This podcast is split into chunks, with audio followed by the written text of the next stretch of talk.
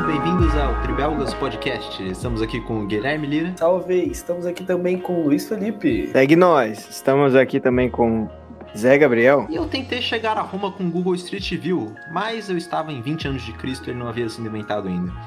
Hoje nós estamos com mais um tema aqui da história e vamos para a antiguidade para falar da maior e mais importante civilização desse período, os romanos. Por mais de mil anos, esse povo esteve à frente de inúmeros feitos e acontecimentos tendo o mais vasto império que a humanidade já havia visto, isto até a sua meteórica queda que encerrou o que chamamos de antiguidade. Lembrando, galera, que sai podcast todo segundo e quarto domingo do mês. Inscrevam-se no canal, ativem o sininho, deem like se vocês gostaram e comentem temas que vocês gostariam de ver a gente abordar. A gente lê e considera e enfim. E lembrando que a gente sempre pode estar tá falando merda aqui, né, rapaziada? Não somos professores nem especialistas.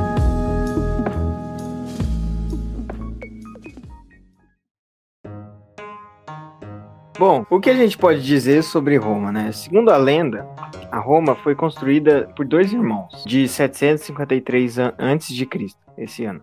Foi de Rômulo e Remo, os quais foram criados por uma loba, né, às margens do rio Tibre. É, depois né, de muita discordância de quem que ia governar essa cidade que eles tinham acabado de construir, né, Rômulo assassina Remo. O que isso a gente vai ver que é bem frequente em Roma. Dando assim é o nome da cidade, né? O Rômulo deu o nome de cidade de Roma. É, inclusive, uma das dificuldades é exatamente essa questão de que eles misturam muito o mito e a história. Então, foi mais ou menos assim, né? Isso seria a parte do mito, mas seria aconteceria da mesma forma. Ainda é, é o mesmo Rômulo e o Remo. É claro, né? Dando aquela enfeitadinha, por que não? Sim, sim. Rômulo, ele cresceu na cidade. Ele cresceu a cidade com diversas propagandas que, tipo, que Roma era um lugar para todos os escravos, foragidos, piratas, ladrões, etc. E que era uma cidade muito aberta. E isso fez muito crescer a cidade pela essa liberdade, né? Pelos povos da, de Roma ser bem abertos por causa disso.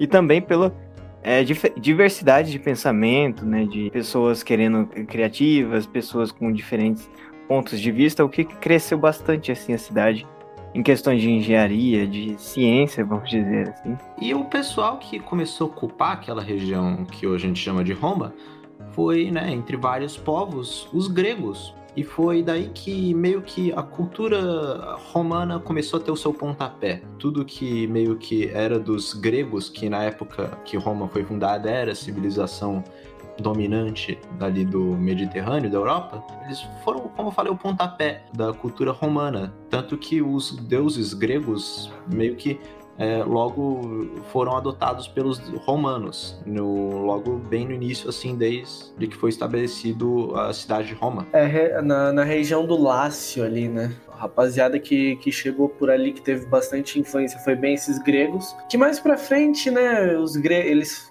não gostariam mais de estrangeiros e começariam a, a, escravizar esses gregos. E outras influências que, que tinha por ali eram os etruscos e os latinos, né? É, diversas, foram, foram diversas assim, influências, né? Tanto que a gente consegue ver, a maior delas, claro que foi a grega, né? A gente vê pela religião, pelo estilo de vestimenta, que depois a gente vai chegar mais à frente. Mas eu diria destacar que, tipo, com essa diversidade, e hoje em dia é bem comprovado que diversidade é sempre bom, tudo que é mais produtivo um pensamento diferente é melhor. Eles perceberam isso e falaram: putz, a gente vai usar isso aqui a nosso favor. Esses projetos foram cada vez mais se casando até que construiu a primeira grande obra da, do, dos romanos, né?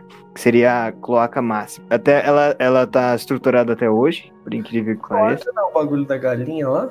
Cloaca é, é um órgão, né, da galinha, onde ela defeca por lá e, só, e mija também. NA e que eles colocaram. E eles colocaram esse nome exatamente por causa disso, porque é como se fosse o esgoto de hoje em dia. Essa coloca máxima, ela interligava, assim, né, por canos entre a, a, entre a cidade, né, e onde era responsável por levar esses dejetos, né, humanos, assim, para o rio Tibre. E aí você já toca num dos pontos que era mais importante de Roma, que desde o início já tinha, mas que depois foi se desenvolvendo ainda mais, é que muitos dos conceitos modernos que a gente tem nas cidades hoje em dia começaram em Roma. Como, por exemplo, nesse caso, é. saneamento básico. Hoje em dia você tem lugares aqui no Brasil que não tem saneamento básico, mas em Roma, lá, enfim, antes de Cristo, eles já começaram a fazer esse sistema. Sim, sim, é, os caras era bastante inovador por causa disso, né? Eles Eles aproveitavam a engenharia e também é, essa, essa cloaca máxima, né? Ela foi tão importante que, tipo, ela conseguia até drenar a água de áreas pantanosas. O que muitas cidades naquela época fazia, porque quando tinha pantan é, deixava pantanoso o local ou muitos dejetos lá, eles meio que realocava a cidade, o que não foi tipo necessário para Roma. E falando um pouquinho sobre a, a parte da monarquia, né? É, houveram sete reis, como eu já disse, teve pouca evidência em relação a esse momento. Só que foi um momento onde Roma se prendeu ali à região do Lácio e não, não foi ainda um momento de expansão. Essa monarquia seria mais ou menos entre o ano 753 a.C e 509 a.C. E o que aconteceu foi que o último rei, né, que foi o Tarquínio Soberbo, queria reduzir a importância do Senado que já existia. Ele acabou sendo expulso da cidade e assassinado, né? A monarquia, a gente diz que ela tem fim aí, porque acabou essa ideia do, do rei, né?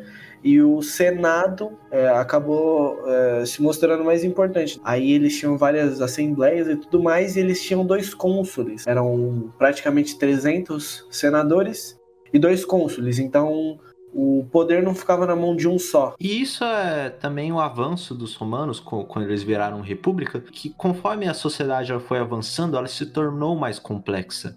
Então a posição do rei ela ficou insustentável, tanto que o rei que foi deposto, né, o Tarquinus, ele foi deposto porque ele queria dar poder aos plebeus, que era, né, uma camada, digamos, a classe média da sociedade. Eles tinham possessões, mas não eram, né, eles não eram os patrícios, que eram o pessoal, enfim, no topo da camada social. É interessante, inclusive, falar sobre essa questão da, da sociedade, que em Roma eles davam valor à ociosidade. O, os mais poderosos eram ociosos, né, que tra trabalhavam menos e, ou seja, quem trabalhava menos tinha mais poder e era mais venerado, enquanto o trabalho era um sinal de fraqueza, entende? Que a pessoa que trabalhava ela era fraca exatamente por, por trabalhar, entendeu? Algo que a gente entende que só mudou a, na Revolução Gloriosa e tudo mais. Mas por que acontecia isso? Por que, que o trabalho não era valorizado? Porque as pessoas que trabalhavam na época eram os escravos. Roma, durante toda a sua história, mais para frente também, tinha muitos e muitos escravos. E, de novo, mais para frente isso começou a acontecer por causa de, né, enfim, todos os prisioneiros de guerra que eles capturavam viravam escravos. Mas antes disso, tinha muita questão de escravidão por dívida você não conseguia pagar suas dívidas, você meio que perdia os seus direitos como um, um, cidadão, você virava um escravo. E além disso, era algo que, assim, meio que, né, um filho de um escravo continuava sendo escravo. Então, a, a quantidade deles na sociedade era muito grande e eles cuidavam de toda meio que a cadeia de produção por causa disso. Não cuidavam, né? Eles trabalhavam. Quem cuidava era o pessoal no topo. E eu vou fazer o um corte rápido, corte Tramontina aqui, no Zé de novo, para hum. fazer um disclaimer. Do mesmo jeito que a gente já falou lá no podcast sobre Vikings, a escravidão ela não tinha nada a ver com a escravidão racial, ela era exclusivamente por questão de dívidas, né, e, ou prisioneiros de guerra. Então, é, a escravidão que se desenrolou muito mais para frente não tem nada a ver, são, são coisas completamente diferentes. Qualquer argumento que você for dar aqui, você vai falar, ah, já existia escravidão lá na Roma. Tá errado. São coisas diferentes. É uma curiosidade, inclusive, tanto que houve, houveram muitas revoltas de escravos e já na época do Império eles consideraram passar uma lei para que todos os escravos eles tinham que usar uniforme para a galera meio que identificar na sociedade, olha, seu escravo, vamos ficar de olho nele para ele não se revoltar.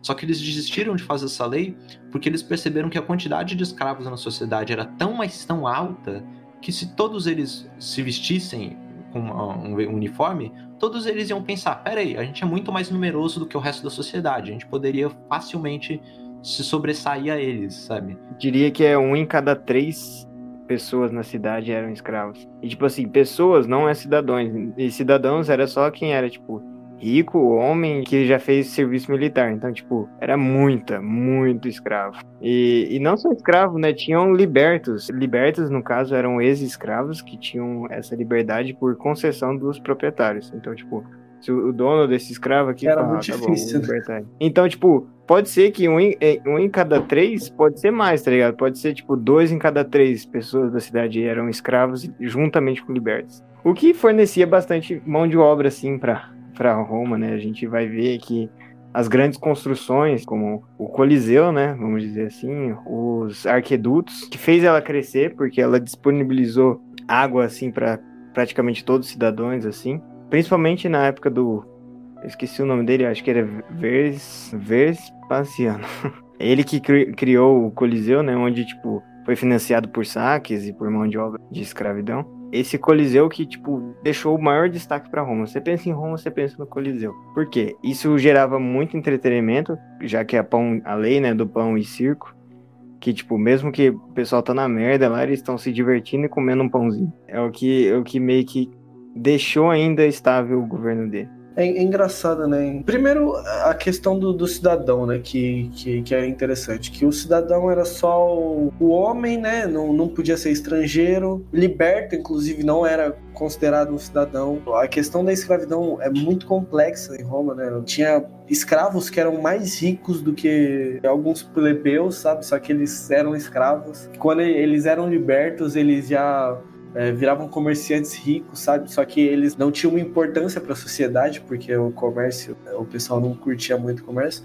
É uma questão muito complicada e muito interessante. Assim, a sociedade ela era composta praticamente por patrícios, né, que eram os descendentes diretos de, das famílias que povoaram Roma, né? Eles eram proprietários de terras, ocupavam importantes cargos públicos, considerados cidadãos de Roma. Possuíam muita riqueza, né, escravos, no topo da pirâmide, né, como a gente sabe. Os burguesinhos aí de hoje em dia. Tinham os plebeus, né, que eram tipo a maioria, maioria assim, junto com os escravos, onde formava a sociedade romana e tal. A plebe, né, era composta por pequenos comerciantes, artesãos e outros trabalhadores livres e possuíam poucos direitos ainda de participação na vida política, religiosa e tal. Os clientes, olha só, um, um nome aí bastante presente aí na nossa vida. Sendo que, embora eles eram livres, né? Eles viviam presos aos patrícios porque possuíam as relações ainda de dependência, sabe? Essa classe ela era basicamente formada por estrangeiros e refugiados pobres. Eles tinham um poder econômico, jurídico dos patrícios, mas tinham que ajudar em trabalhos e questões militares. Tinha os escravos, né, que a gente já sabe, não tinha nenhum direito social em Roma. Eles eram grande maioria de presos de guerra, porque Roma era tarada em conquistar e saca, saquear. Uhum. E os libertos, né, que, que eu já mencionei, que eram os ex-escravos que tinham liberdade por concessão e tal, ou por abandono Sabe, tipo, quando o dono ele fala, ah, vai embora, vai. Tô nem... Eu tava falando sobre os clientes, que os clientes eles eram tipo os puxa-sacos, os bajuladores dos patrícios, né? É, era muito importante na sociedade de Roma o ser bem visto. Ser bem visto era muito importante. É, tinha patrício que contratava cliente para bajular, para bajular, para falar bem dele, só para o pessoal gostar de, desse patrício. E isso era uma questão muito importante. Para você virar senador, basicamente, né, você ia com, com volta dos cidadãos, mas ninguém votava em você porque você dava uma ideia, porque você fazia um, um plano de governo, né? Eles votavam igual as pessoas votam hoje, né? Tipo, ah, eu gosto daquela pessoa ali, então eu vou votar nela. não se baseia em nada que o cara pode agregar. É só, ah, eu gostei do, do que o pessoal, o carinha ele falou. E daí, esses clientes eram muito importantes, tanto quanto as festas que o pessoal fazia, que os senadores faziam, porque era assim, é, vem na minha festa, se você vier na minha festa, você tem que votar em mim, sabe? Aí, tipo, o cara ia lá e curtia a festa que o Patrício fez. Aí votava no Patrício porque ele fez uma boa festa, entendeu? Para senadores. Então, tinha 300 senadores, né? Dois cônsules que eram, que eram eleitos por uma questão popular assim, né? Que engraçado esse tipo de coisa, mas que, que funcionava assim, né? É, e também que eles eram muito, eles gostavam muito de entretenimento, né? A gente sabe disso por causa de teatros, anfiteatros, gladiadores, e a gente sabia de termas também, que eram tipo saunas aí abertas, piscinas públicas.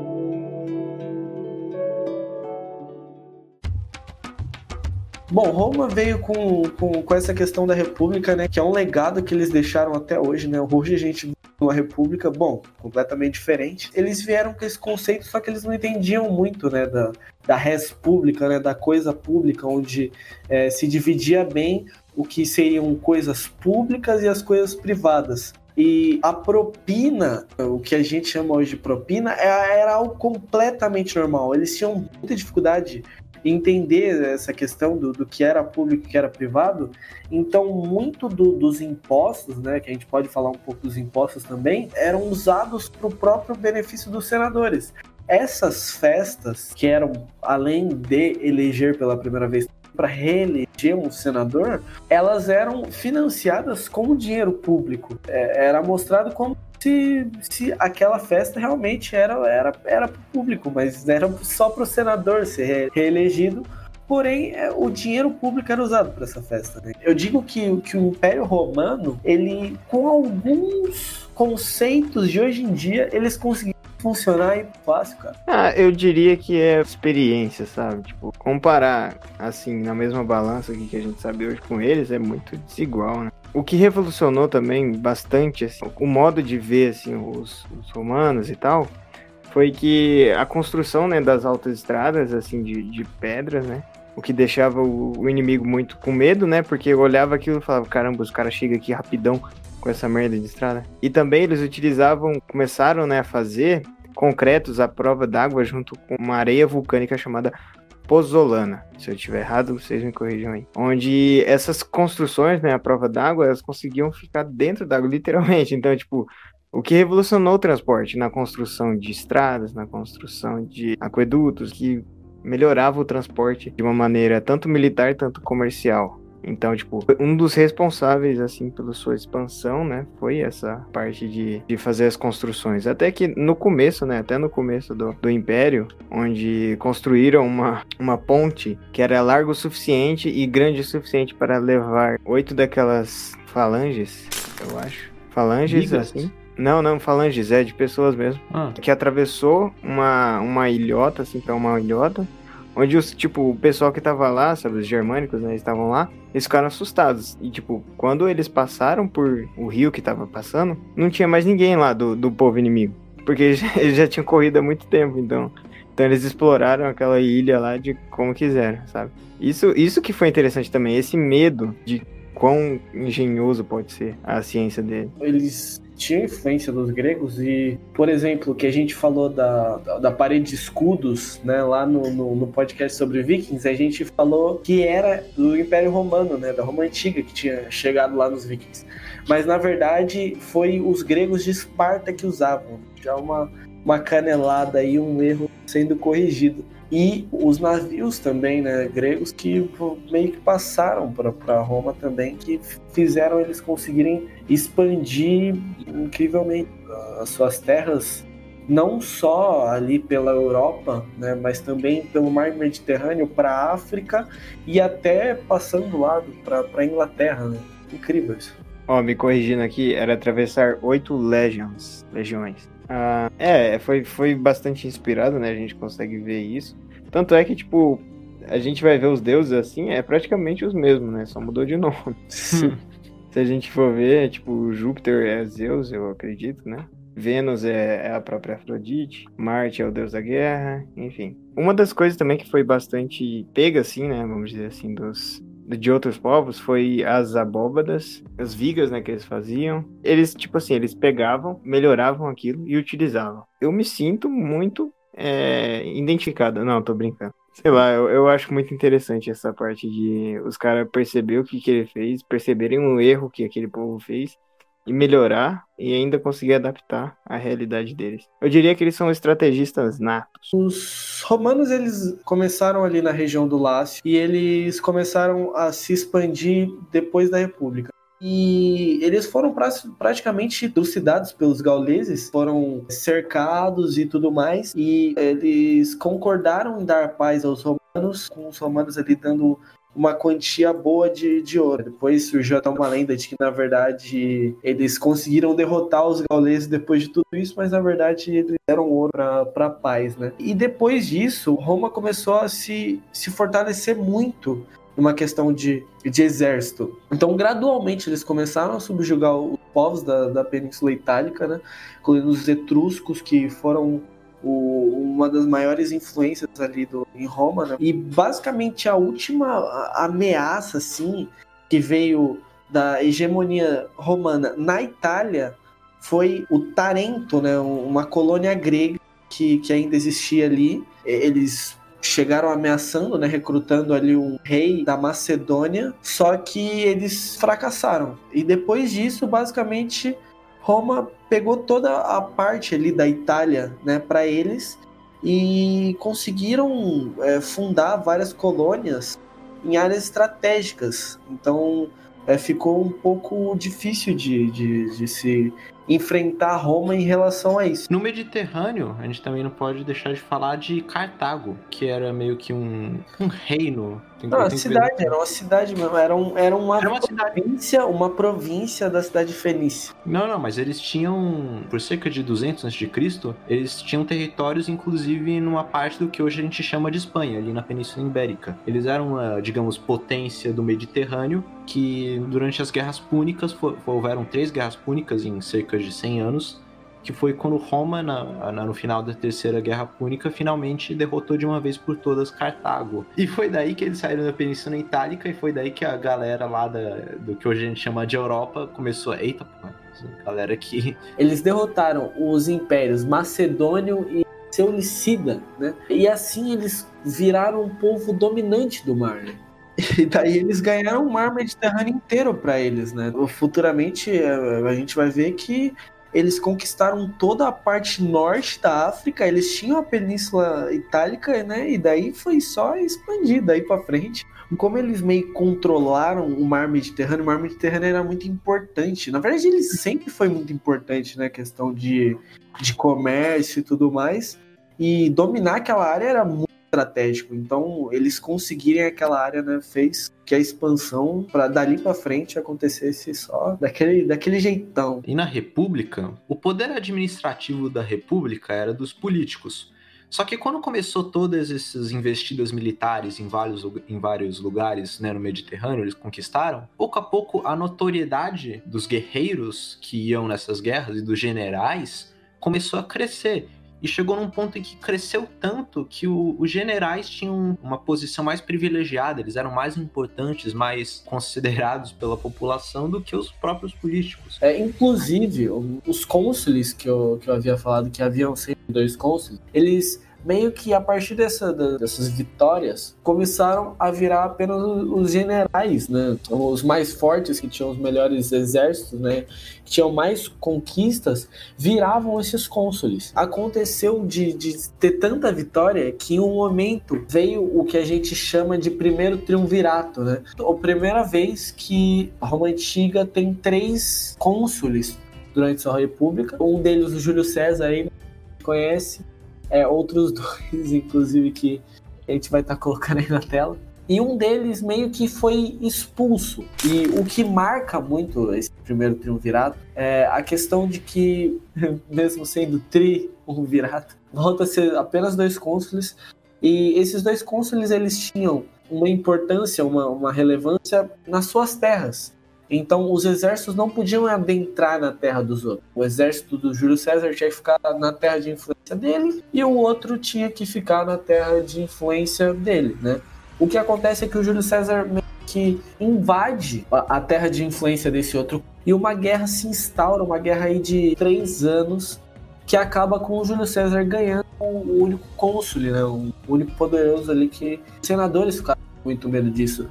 E o maior medo de tudo isso é que Júlio César, ele tinha meio que uma questão assim no, no, nas causas sociais, né?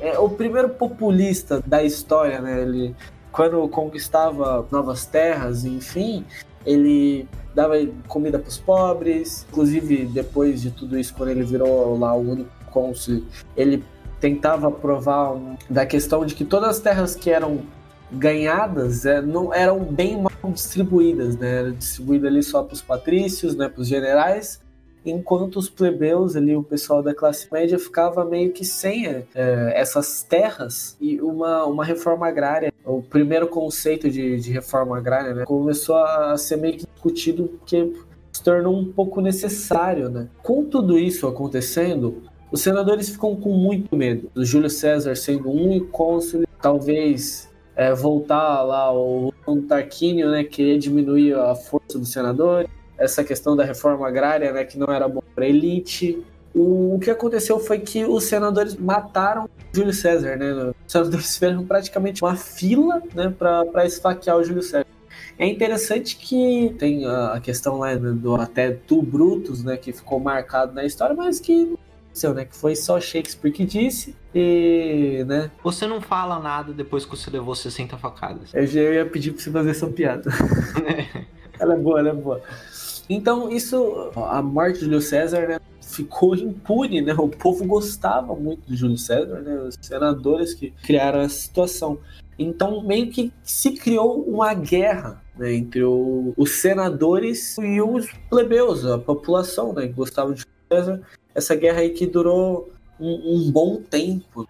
Assim que o César foi assassinado, quem assumiu foi um amigo dele, chamado Marco Antônio. E o Marco Antônio, ele meio que ele chegou com o Otávio, que ele era tipo um filho adotivo do Marco Antônio e um outro sujeito chamado Lépido, e eles formaram o que foi chamado por Segundo Triunvirato, Três pessoas o, o Otaviano aí, ele era sobrinho, né, do, do Júlio César, né? O Júlio César adotou aí o Otaviano. É, ele virou no fim filho. Aí eles meio que se uniram para meio que pôr uma ordem nessa guerra que havia come começado, né, dos... Esse grupo de senadores que assassinou o César, ele é chamado de, se eu ler aqui verbatim, é Liberatores. Liberatores liberatores, eles chamam de liberatores.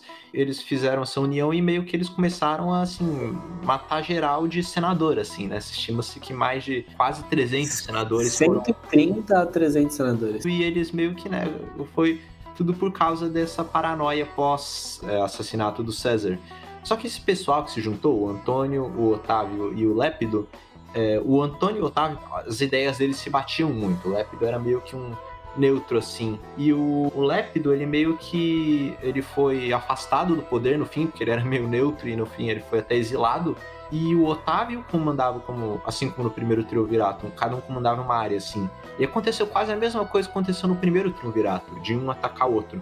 Porque o Otávio ficou em Roma e o Antônio foi para o Egito, gadear Cleópatra, e, é, enfim, ele as forças do Egito, que o Egito na época meio que não era parte do Império Romano, era meio que um estado amigo assim, que tinha inclusive o, o comando do, dos romanos. E ele, com as forças é, do Egito, atacaram Roma, que foi a Batalha de Ácio que aconteceu em 31 a.C. No fim, o que aconteceu foi que o Antônio, Marco Antônio e Cleópatra se suicidaram isso deixou Otávio, já que também o Lépido tinha sido exilado, Otávio tornou-se o único cônsul de Roma. E pouco depois ele seria, ele aceitou o, o, não só o nome, mas o título que eles chamavam de Augusto. Foi daí que, que os historiadores consideram que começou o que a gente chama de Império Romano. Não foi do dia para noite, é o que os historiadores consideram hoje.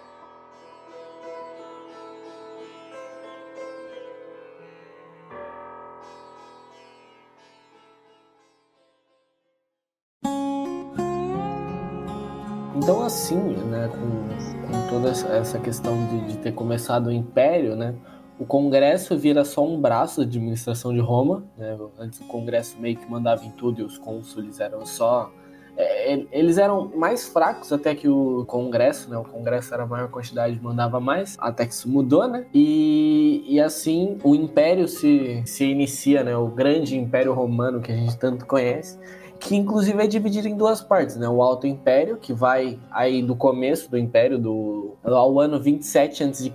até o ano 235 depois de Cristo, e o Baixo Império, que vai do, do ano 235 depois de Cristo até o ano 476 depois de Cristo. É, uma das coisas que mais marcou esse período do Alto Império foi o que chamamos de paz romana, que com todo tudo que o Augusto fez assim que ele assumiu o governo dele, começou a fazer uma série de reformas e durante um período de uns 200 anos assim que ele assumiu, foi um período em que assim o Império Romano atingiu uma estabilidade, em que ele apenas meio que crescia sem maiores guerras e revoltas, enfim. É que diferente do, das, das cidades, dos reinos, né, acho que não era reino ainda, mas de todas as cidades que estavam à volta de Roma, eles tinham muitas brigas, brigas internas e tudo mais, né? Enquanto Roma estava tranquilo internamente.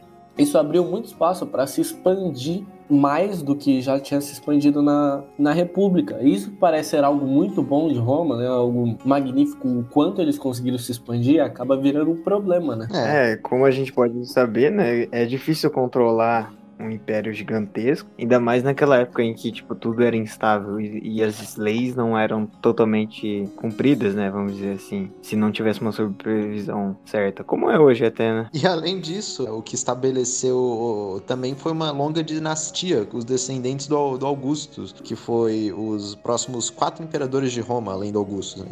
Tibérius, Calígula, que tem um filme sobre ele, Cláudius e Nero. E esse pessoal, uma das coisas que eles estabeleceram, além de tudo isso, foi meio que a destruição dos valores republicanos, assim, os valores que tinham antes das res pública, coisa pública. Como eu disse, né, do Cláudio, ele foi o mais, assim, ele, ele foi ridicularizado pelas limitações dele, né, que é onde ele sofria bullying, sofria da gagueira dele e tal, mas o que ele deu muita importância às, às esposas dele, já que ele nunca teve tanta a atenção das mulheres, vamos dizer assim. Ele acabou casando com a própria sobrinha, né, Agripina. Ela planejava bastante, ela indicou o filho dela, né? O filho dela que não era do casamento do Cláudio indicou um filho fora do casamento para ser o, o próximo imperador. Depois disso, ela acabou envenenando ele, né? E como a gente sabe, Roma foi feita a base de assassinatos. Ela foi supostamente né, responsável por envenenar ele, onde Nero virou novo imperador. E o Nero foi um desastre. E o Nero né? matou desastre, a própria mãe, assim. inclusive, depois de um tempo. É, você já deu um spoiler aí, mas. A mulher também. É, é spoiler, Uma guerra de poder. Que né? aconteceu.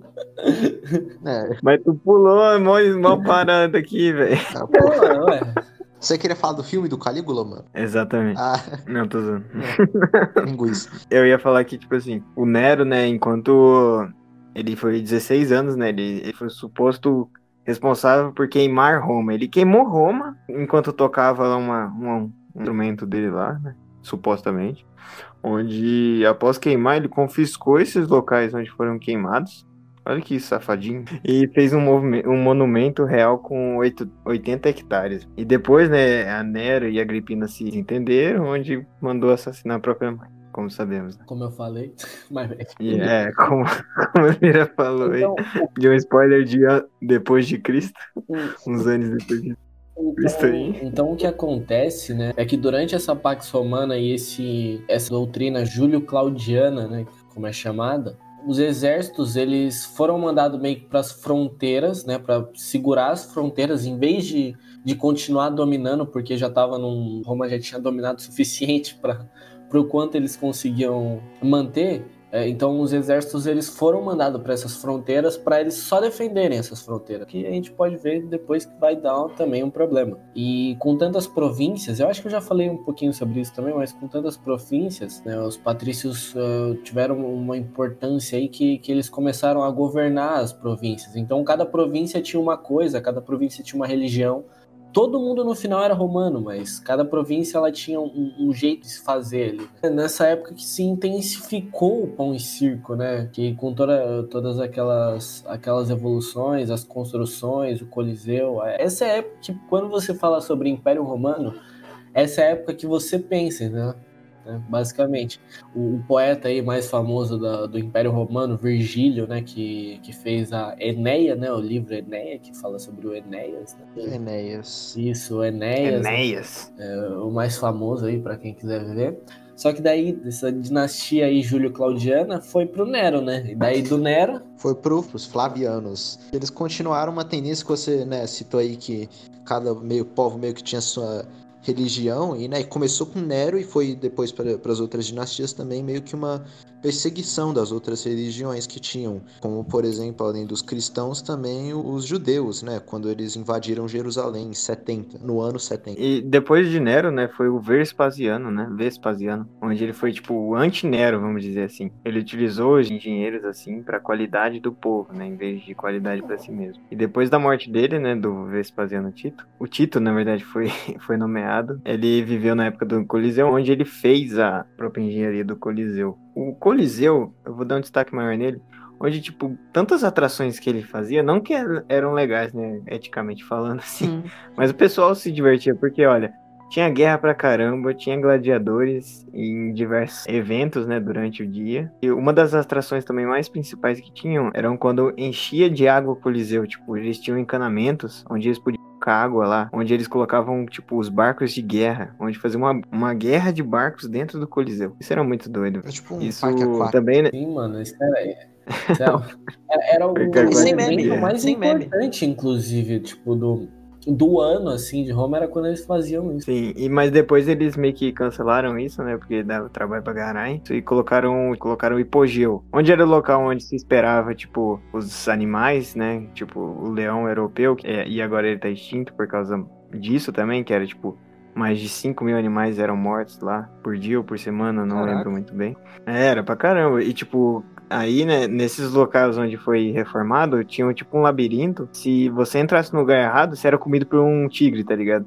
No outro você era comido por um leão. E cada bicho que era liberado na arena tinha uma, uma bandeira diferente. Se, se liberasse a bandeira branca, era um leão. Se liberasse a bandeira vermelha, era um tigre. Tô dando exemplos aqui, não que isso seja. Mas tinham esses negócios de cor, sabe? Essas... Tanto que hoje as ruínas do Coliseu, se você ver, é é aquele negócio que tem lá, um labirinto, né? Sim, Ele é um labirinto. é, não é mais aquela Se você arena. né? fugir, você morre pra um leão. Se você não fugir, você morre pra um tigre. É Se você não fugir, de bico. é, ou seu amigo te mata, tá ligado? pra, pra querer ir embora. E de É qualquer forma, o imperador vai dar risada. É, de qualquer forma o pessoal vai ficar feliz, né? Pelo jeito isso que é importa. Mas tinha também as corridas de biga, né? De viga, não de biga. E Eu não sei se é de viga ou de biga. depois, né, do governo do, do Tito, quer dizer, foi o Trajano, né, que, tipo, foi o auge do auge de Roma, É, e né, que daí, refez a capital, deixou mais sofisticada e papapá. e daí com Trajano se inicia os, os cinco bons imperadores, né? Que é Trajano e tem mais quatro. Foi. Tra- Trajano, Nerva, Momento Ardian, Antonius Pius, Marco Aurélio. Exatamente. A questão de como se sucedia o trono, né, do, do império era bem diferente, né, do, do normal. O normal, assim, digamos assim, era o, o filho do rei, que era o sucessor e acabou. Mas aqui em Roma é, era meio diferente. O sucessor era quem tivesse o anel do rei, né, o anel do, do imperador. Então, tipo, no- ali na, no leito de morte, né, o imperador vai dar o, ele vai dar o Uhum. anel dele. Meu Deus, hoje tá o imperador vai dar o anel dele no leito de morte. E geralmente ele dá o anel dele pro filho dele, né?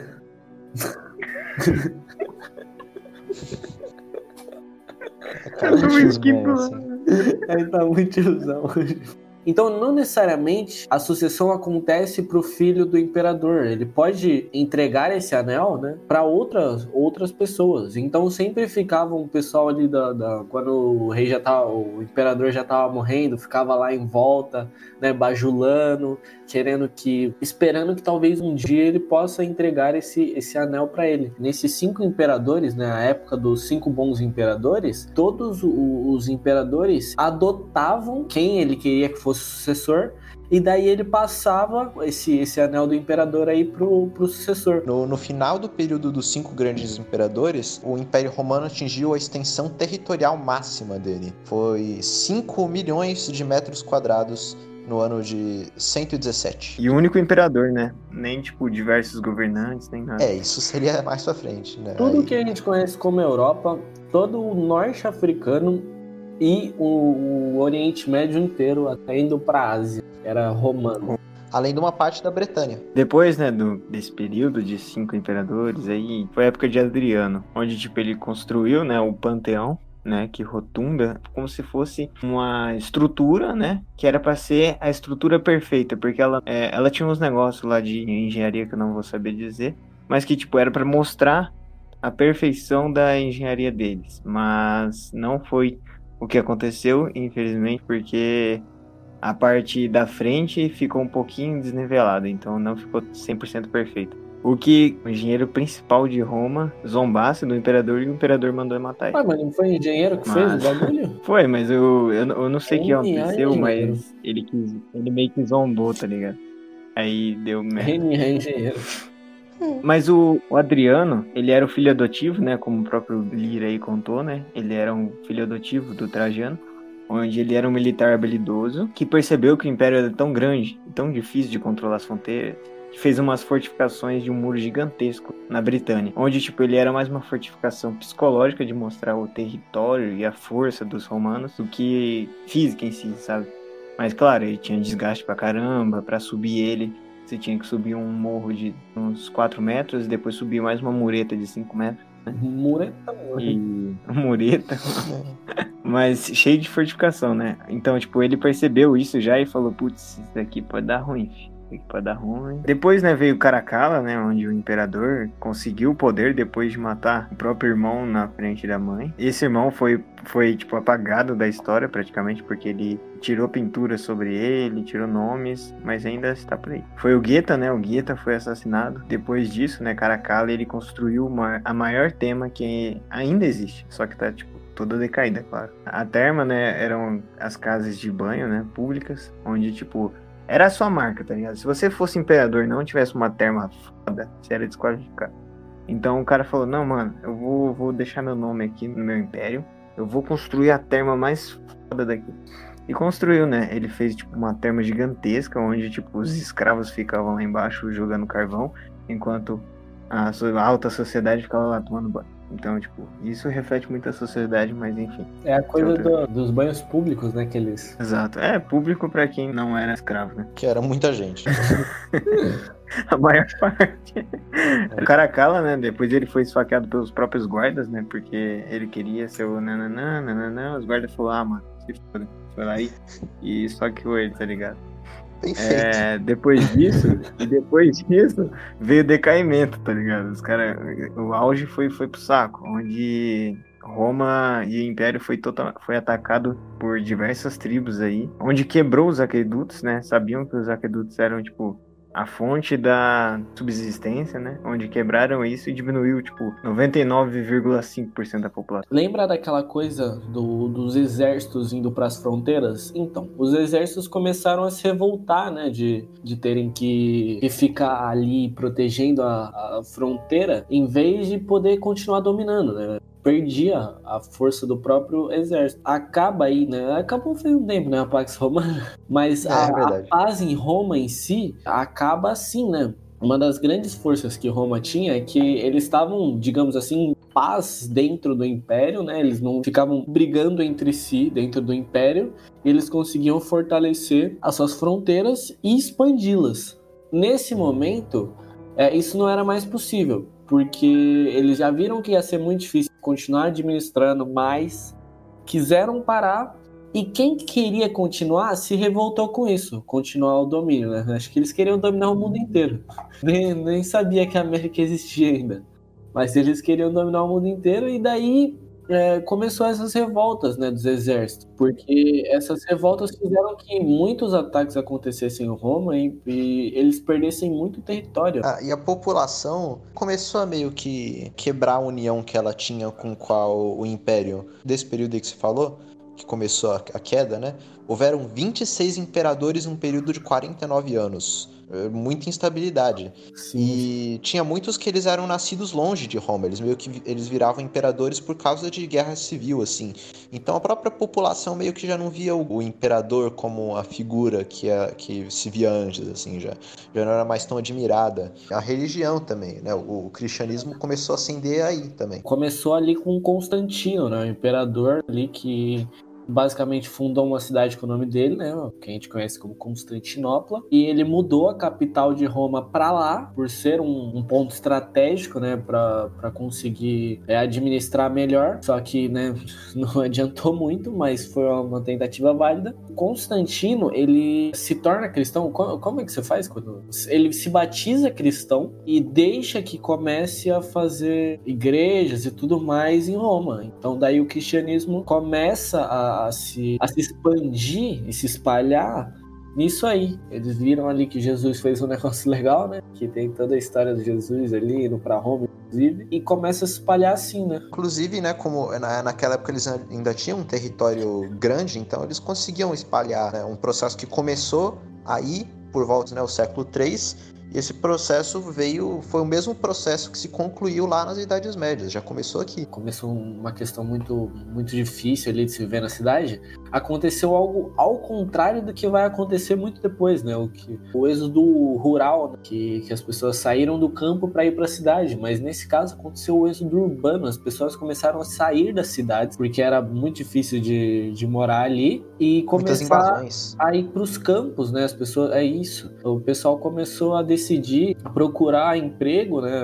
Nos campos. Inclusive, é, algo que acontece de muito interessante é que os patrícios que governavam ali, né, aquelas províncias, os próprios exércitos, eles pegam ali o que eles têm, né? O, aí chega uma pessoa, ah, eu vou trabalhar aqui para você, e, e, ele vai dar um, um, pedaço de terra, né? E daí começa aquela malha, né, que a gente conhece no, no feudalismo, ela começa bem aí, né? Que é vários pedacinhos de terra, que é de cada um, só que no final tudo é do senhor feudal, e aí começa basicamente o, o feudalismo. É, também acontece uma divisão, né, quando o, o, lado oeste cai, né, que é o, o Império Romano, né, que aí se esvai em 476, Sim. E o, o, Império Bizantino do lado leste, com, com os muçulmanos. E daí, daí para frente, senta que lá vem história. Então a gente não vai falar muito hoje aqui, né? É, também é algo muito interessante tudo isso, a idade medieval. A gente pode entrar mais nessa questão em um outro podcast.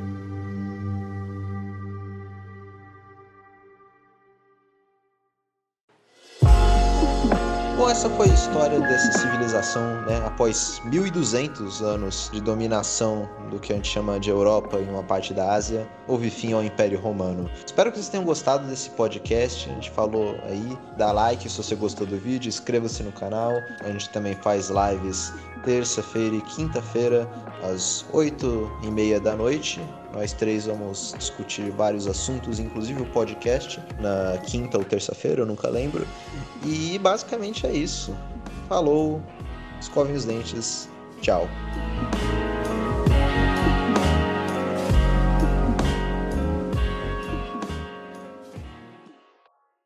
Adiós. Falou. É... E nós não somos profissionais, né? Então, qualquer erro, qualquer coisa, pode mandar lá no podcast. É isso aí. Se a gente for colocar. Já eu falei aqui, se a gente for colocar. A gente falou isso já. Inclusive, verdade, é verdade. depois de ouvir esse podcast, eles sabem isso de cor salteado, que a gente não é especialista. verdade, verdade.